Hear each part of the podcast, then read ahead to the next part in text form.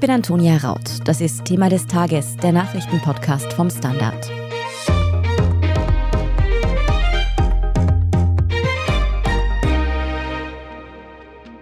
Ausnahmezustand in Israel. Nach beispiellosen Angriffen der Terrororganisation Hamas befindet sich das Land laut Premierminister Benjamin Netanyahu im Krieg.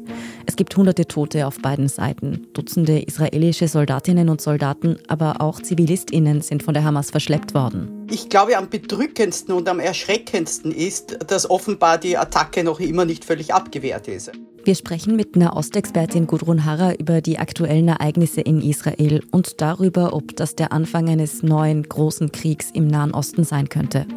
Ja, die Situation ist wahnsinnig schrecklich und auch allesamt sind wir im Schock. Und eine in Tel Aviv lebende Österreicherin erzählt uns, wie sie die Ereignisse der vergangenen Stunden erlebt hat.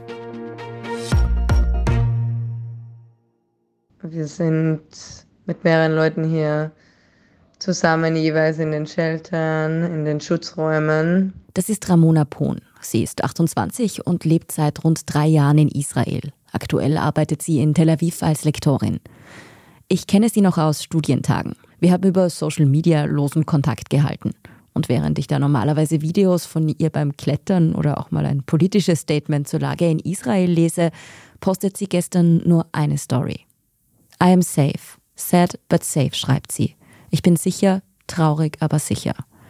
Während ich in den letzten 24 Stunden Live-Ticker und Berichterstattung internationaler Medienhäuser verfolgt habe, hat sie immer wieder Schutz suchen müssen in den Sheltern, die in Israel fast alle Häuser haben. Die Menschen dort, sagt sie, stehen alle unter Schock. Alle sind sehr verstört, weil fast jede Person eine nahestehende Person kennt, die entweder getötet oder vermisst wurde und sehr viele Leute auch einberufen wurden und jetzt irgendwie in Militäroperationen verwickelt werden in den nächsten Tagen, was natürlich auch Besorgnis hervorruft. Ramona sagt, da ist gerade auch einfach wahnsinnig viel Unsicherheit zu spüren. Die Facebook und Twitter und Instagram Feeds sind voll von vermissten Leuten und von Berichten und von Volunteering-Angeboten, aber auch von ganz schlimmen Videos einfach. Alle Leute verbringen die ganze Zeit nur am Telefon, um irgendwie zu checken, ob alle okay sind oder um sich noch mehr grauenhafte Bilder anzusehen, was natürlich auch verständlich ist, weil man connected bleiben will, wenn man irgendwie verbunden damit bleiben will, was gerade passiert. Aber gleichzeitig gibt es aussteigende Ängstlichkeit rundherum und Hilflosigkeit auf jeden Fall.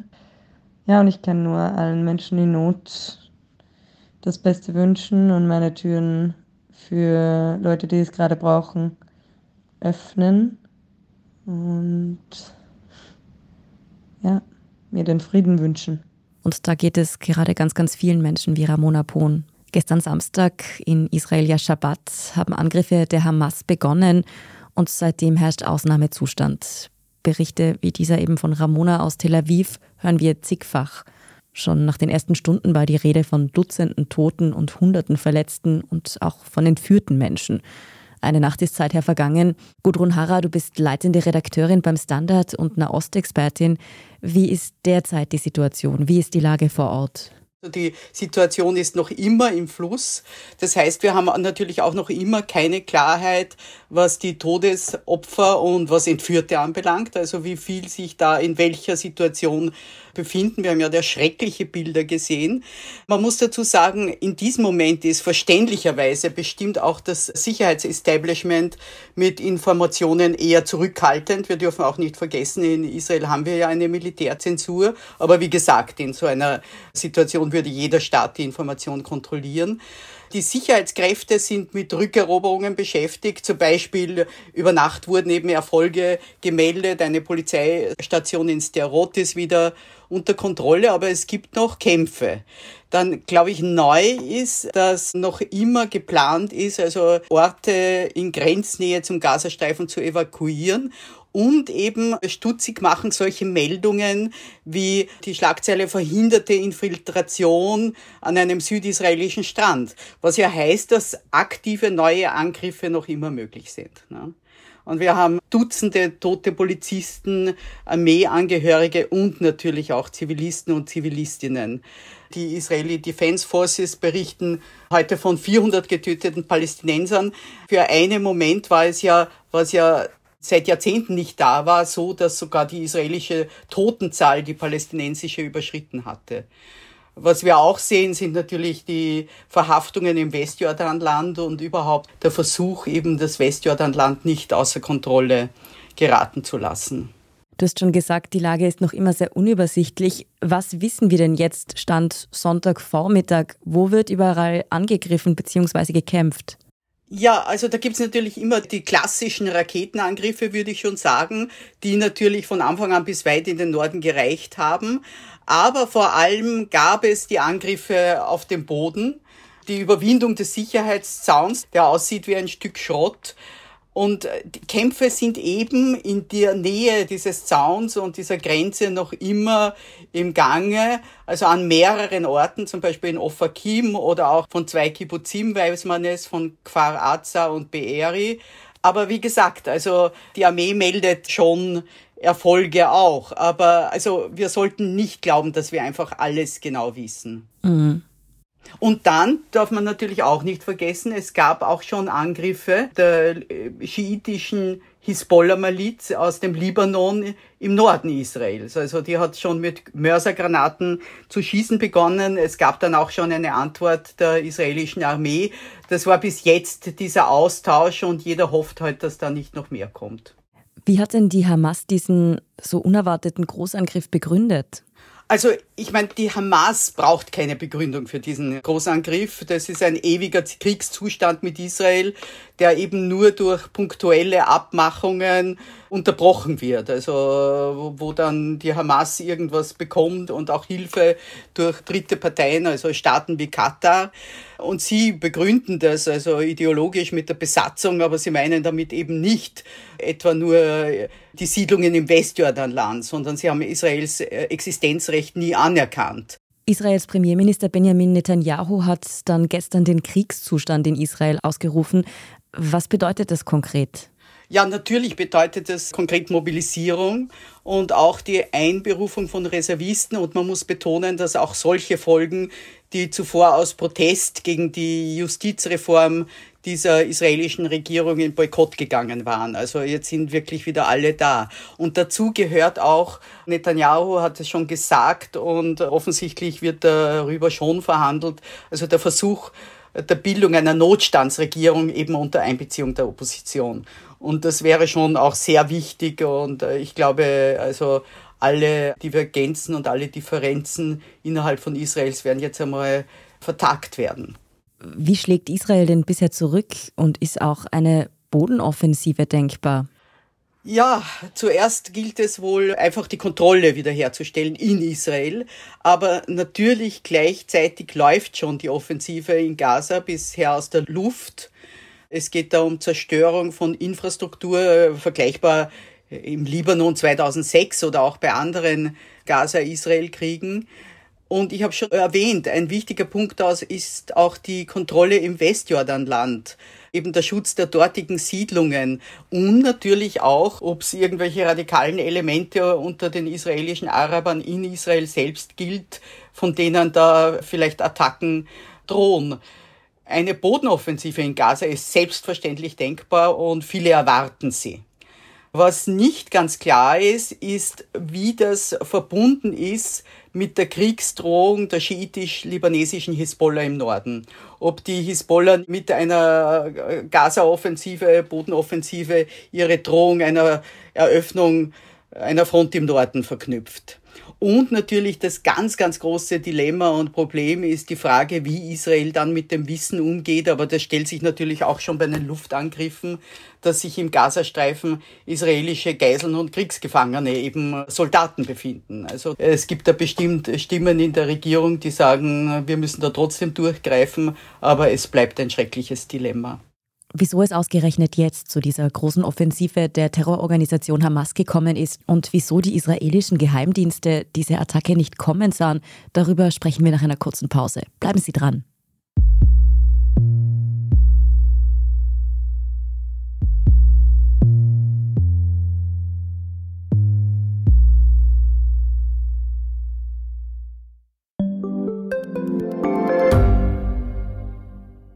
Gibt es außerirdisches Leben? Haben Tiere ein Bewusstsein? Können wir durch die Zeit reisen?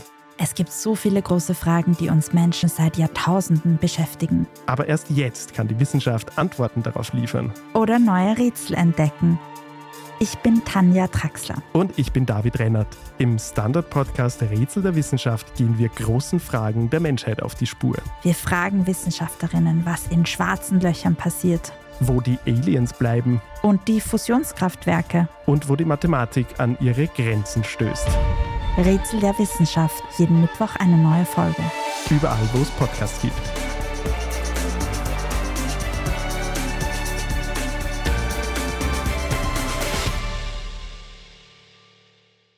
Gudrun, der Konflikt zwischen Israel und Palästina, du hast es vorher schon gesagt, der ist ja Jahrzehnte alt. Wieso kommt es gerade jetzt zu einer so seit wirklich über 50 Jahren eigentlich nicht mehr dagewesenen Eskalation? Naja, die Eskalation war schleichend schon. Sie war sichtbar vor allem im Westjordanland. Und äh, offensichtlich haben auch die israelischen Geheimdienste und der israelische Sicherheitsapparat vor allem auf das Westjordanland geschaut. Und da hat sich im letzten Jahr besonders unter dieser neuen, sehr rechten Regierung schon sehr viel Negatives getan, eben äh, neuer palästinensischer Terror, aber eben auch Angriffe radikaler Siedler unter eben diesem ideologischen Schutz der Regierung. Und dann kommt noch dazu dieser totale Kontrollverlust der palästinensischen Regierung im Westjordanland von Mahmoud Abbas, der von neuen Gruppen herausgefordert wird. Und das ist auch ein Grund, warum jetzt die Hamas sozusagen sagt, okay, sie ist allein da und sie führt das noch an. Aber es hieß schon verschiedentlich, besonders das Westjordanland stehe kurz vor einer neuen Intifada. Aber eine Intifada ist eben etwas ganz anderes als dieser Angriff auf israelisches Kernland aus dem Gazastreifen. Also das ist wirklich, das ist noch nie da gewesen. Den äh, Zeitpunkt muss man sich natürlich äh, anschauen, der ist kein Zufall. Also es war einen Tag äh, nach dem 50-Jahrestag des Ausbruchs des Yom Kippur-Kriegs. Der Yom Kippur-Krieg hat ebenfalls an einem Schabbat begonnen. Ich glaube, eine wichtige Rolle spielte auch die Betonung, dass Israel und Saudi-Arabien kurz vor einer offiziellen Normalisierung, also vor einem Friedensschluss stehen. Man darf nicht vergessen, auch Saudi-Arabien war damals im Yom Kippur-Krieg beteiligt. Und auch die interne Zerstrittenheit Israels, also diese Schwäche. Ich muss dazu sagen, was für mich ganz, ganz tragisch und fürchterlich wäre, ist, wenn jetzt innerhalb von Israel gewisse Kräfte eben da anfangen mit Fingerzeigen auf die Protestbewegung. Sozusagen die harmlosere Variante wäre, die haben Israel geschwächt und die nicht so harmlose Variante wäre, diese Protestbewegung ist schuld am Geheimdienstversagen, das kommt Verrat gleich und wir müssen gegen die vorgehen. Also ich hoffe sehr, dass das nicht der Fall ist. Du hast jetzt schon angesprochen, dass dieser Angriff ja auch um einen sehr bedeutenden Jahrestag herum passiert ist, nämlich den 50. des Yom Kippur-Kriegs eben. Hat die Hamas denn wirklich dieses Datum ganz bewusst als Anlass genommen für diese vergleichbare Offensive? Also Zufall war das keine. Wobei man schon klarstellen muss, von einer ähnlichen Offensive kann man aus militärischer Sicht bestimmt nicht reden. Mhm. Also damals waren es arabische Armeen, die mit voller Wucht Israel angegriffen haben. Diesmal ist es eben ein sehr hybrider Krieg. Also wir sehen eben die große Menge an Raketen und Material, die die Hamas und andere radikale Gruppen, also islamischer Dschihad, aus dem Gazastreifen schießen aber eben auch diese ganz klaren Terrorelemente. Also natürlich sind das paramilitärische Kräfte, die da aufmarschieren, aber das ist, das ist purer Terror gegen die Bevölkerung. Aber das ist natürlich keine militärische Bedrohung Israels. Es ist eine Bedrohung Israels und Opfer, die fürchterlich sind, aber Israel ist nicht in Gefahr, gegen eine Armee zu verlieren. Was auch eine Parallele ist, und darüber werden wir noch sprechen, ist eben diese ganzen Fehleinschätzungen. Genau das fragen sich ja viele Menschen in Israel und überall auf der Welt. Wie konnte es denn passieren, dass die israelischen Geheimdienste, die Wareninstanzen, die dort ja eigentlich immer on alert sind, diese große Offensive so unterschätzt oder nicht bemerkt haben? Ja, also man kann es einfach nicht anders nennen. Es ist ein militärisches und es ist ein politisches Versagen, das bestimmt jetzt nicht diskutiert wird. Das ist auch nicht der richtige Zeitpunkt, bevor die Kontrolle nicht wiederhergestellt ist. Aber natürlich wird das kommen. Es gibt wirklich kaum ein Gebiet, auf dessen Überwachung mehr Energie verwendet wird als der Gazastreifen und man hat wirklich gesehen, diesen Sicherheitszaun zusammenknicken und diese gesamte Annahme, dass die Hamas durch die letzten Gaza-Kriege so geschwächt wurde, dass sie in Schach gehalten werden kann und sich höchstens auf Kriegsspiele, auf Pokern einlässt, um Zugeständnisse zu bekommen, die war eben falsch. Also das war eine militärische und politische Fehlkalkulation.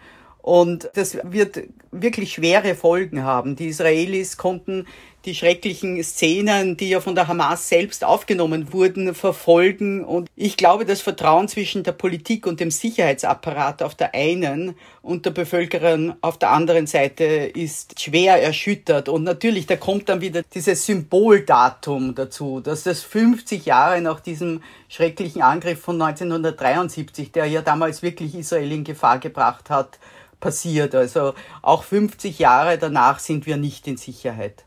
Das heißt, die Situation ist für Israel wirklich seit Jahrzehnten so nicht da gewesen. Gibt es denn aber jetzt zumindest eine Aussicht auf ein rasches Ende dieser Kämpfe?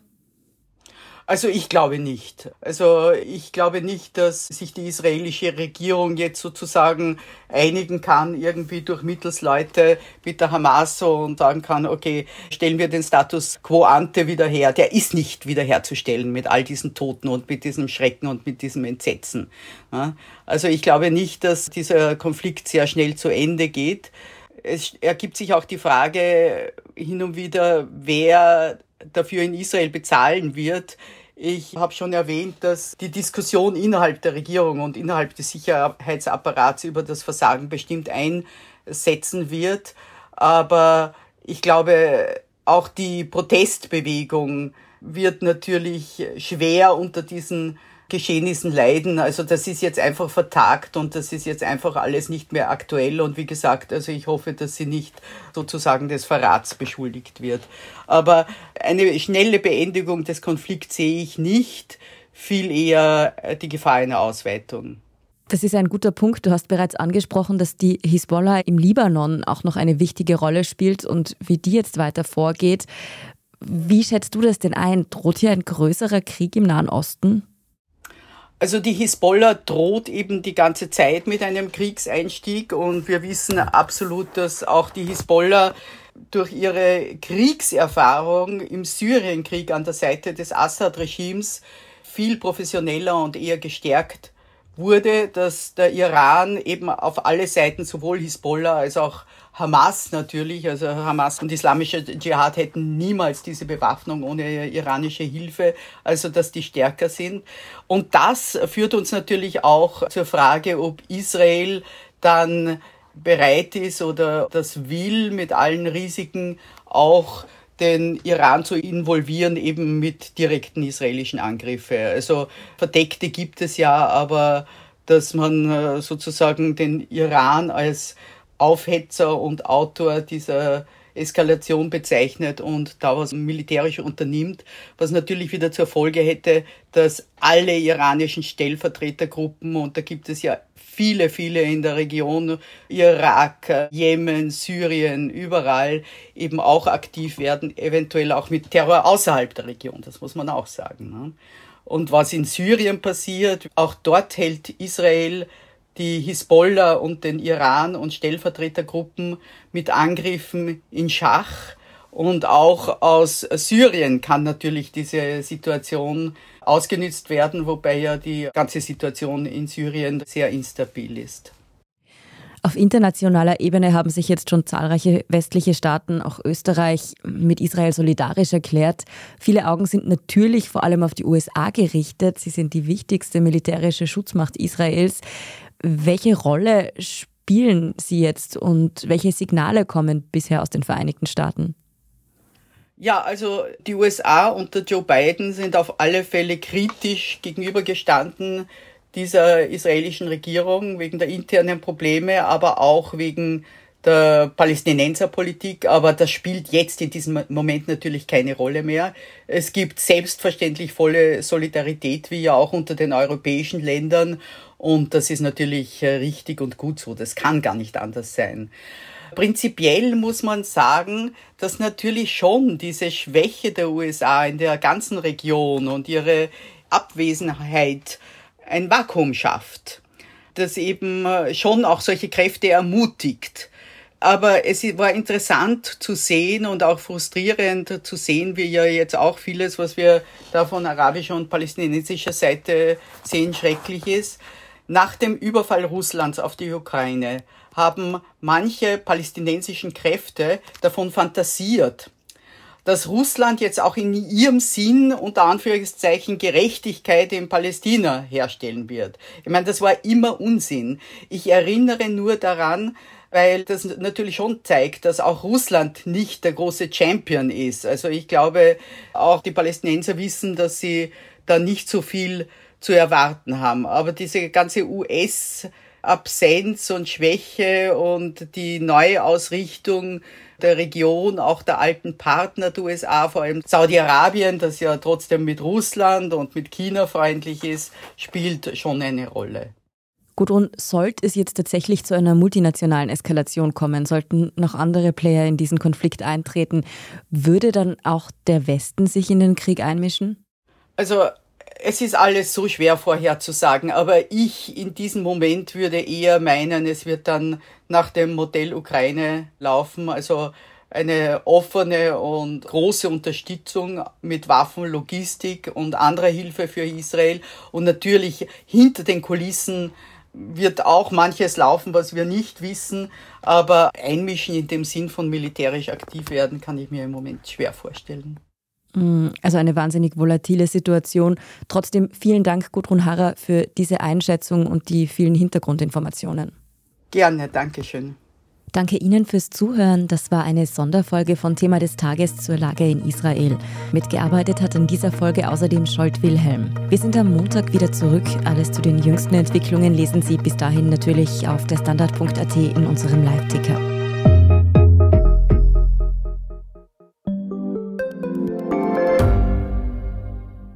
Standard-Podcasts gibt es ja wirklich schon zu jedem Thema. Also fast jedem. True Crime.